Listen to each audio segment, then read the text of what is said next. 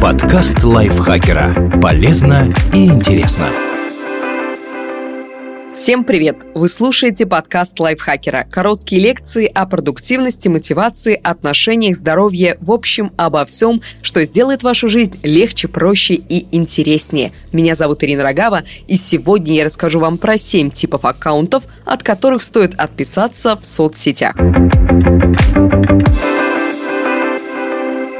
В социальных сетях зарегистрировано около 3 миллиардов человек. В среднем мы проводим там по 2 часа в день. Мы хотим узнать что-то полезное, развеять скуку и расслабиться, но зачастую только зарабатываем депрессию, тревожность и другие проблемы. При этом контент, который приносит нам столько неприятностей, мы выбираем сами. Вот несколько типов профилей, которые стоит навсегда вычеркнуть из своей ленты. Аккаунты бывших партнеров. Больше 60% опрошенных признаются, что хотя бы раз в месяц просматривают соцсети бывших партнеров. Кто-то не может до конца их отпустить, кто-то мечтает о воссоединении, кто-то просто хочет повысить самооценку и убедиться, что этот нехороший человек страдает после расставания. Причин много, а вот результат, как правило, плачевный. Те, кто следит за бывшими, не могут двигаться дальше. Эти люди испытывают страх упущенной выгоды и тешат себя надеждами, которые вряд ли когда-нибудь оправдаются. В общем, ничего хорошего.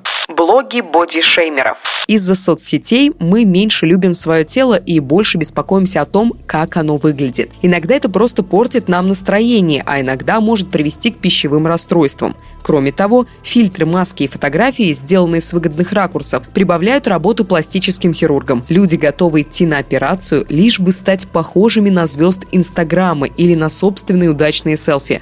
Мы смотрим на снимки идеальных тел, читаем о том, как плохо быть толстым и некрасивым, и начинаем искать в себе недостатки. Те, кто заставляет нас стыдиться своего тела, полноты, худобы или других особенностей, называются бодишеймерами. Они могут делать это открыто и агрессивно, например, обзывать подписчиков жирными коровами или тощими селедками а могут применять более тонкий подход. Жир мешает вам раскрыть вашу красоту. Я не могу представить, как можно есть гамбургеры и отказываться от тренировок. Я себе такого не позволяю. Часто бодишеймингом в том или ином виде занимаются даже те, кто вроде бы выступает за здоровый образ жизни. Фитнес-блогеры и диетологи. В любом случае, читая нечто подобное, неуверенные в себе люди чувствуют себя плохо и теряют остатки самооценки. Поэтому стоит взять собственное ментальное здоровье в свои руки и отписаться от всех профилей, которые заставляют вас ненавидеть свое тело. Каналы о происшествиях. Если почитать некоторые новостные каналы и блоги, может показаться, что по улицам стадами бродят маньяки, вокруг каждую минуту происходит кровавое убийство с расчлененкой, все чиновники непрерывно воруют миллиарды, врачи калечат пациентов, а учителя избивают детей –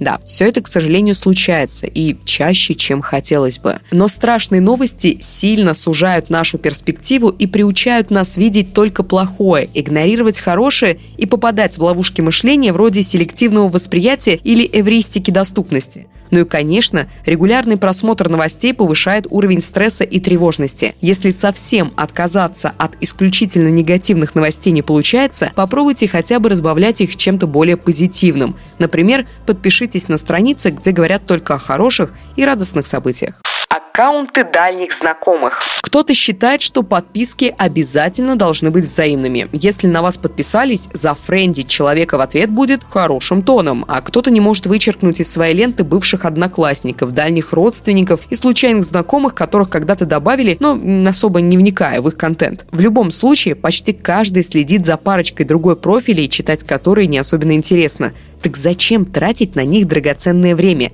Если за отписку на вас могут обидеться, просто скройте эти аккаунты из своей ленты профили с чуждыми вам ценностями. Вегетарианцу будет не слишком приятно читать блог про кожаные сумки. Работающей маме вряд ли пойдет на пользу аккаунт, в котором говорят, что детские сады – это злом, а ребенок должен воспитываться исключительно дома. И у любого образованного человека вызовут недоумение рассказы о вреде прививок или призывы к дискриминации и насилию. Если чьи-то ценности откровенно противоречат вашим, и такие посты портят вам настроение, значит, вам не по пути, даже если все эти люди или бренды когда-то были вам интересны аккаунты токсичных людей. Возможно, среди ваших подписок есть люди, которые просто не могут кого-нибудь не задеть. Они постоянно кого-то высмеивают, постят некорректные шутки и мемы, бесконечно ввязываются в какие-то интриги и скандалы, переходят на личности, пытаются хайпить на острых темах, не разобравшись в вопросе, и оскорбляя огромные группы людей. Это именно они вывешивают посты в духе «Как я поставил на место, я ж мать» или «Почему женщина глупее мужчин?» и наслаждаются холиваром в комментариях. Именно они устраивают дурацкие пранки, призывают к травле, без разрешения постят чужие фотографии и так далее. Эти сообщения буквально генерируют и приумножают ненависть, которая и так предостаточна и в интернете, и в мире вообще. Прочитаешь такое, и руки сами тянутся настрочить негодующий комментарий. Но исходить ядом от того, что в сети кто-то не прав, не лучший способ провести время. Так что токсичных людей стоит оставить в прошлом,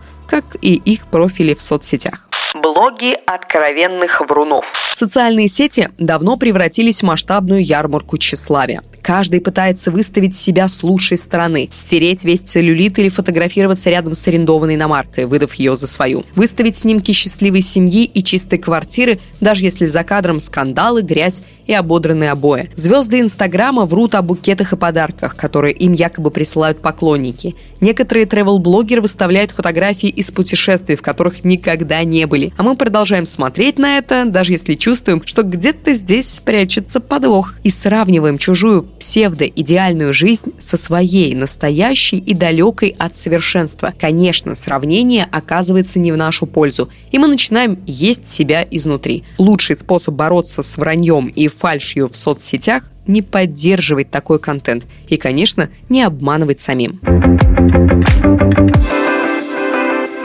Спасибо большое Асе Плошкиной за этот текст. Надеюсь и верю, что он был для вас полезен. Срочно отпишитесь от всех аккаунтов, которые вам не нравятся. А на аккаунт Лайфхакера обязательно подпишитесь. Также не забывайте дарить нам свои лайки и звездочки, сердечки свои дарите нам и делитесь выпуском со своими друзьями в социальных сетях. Вы же хотите, чтобы их жизнь была продуктивной и больше мотивации в ней было. Вот, пожалуйста, сделайте им такой отличный подгончик. А я подгончик сделаю другой в следующем выпуске. Приду к вам с новой интересной темой. Я — это Ирина Рогава, и я сейчас вот с вами прощаюсь, говорю вам пока-пока.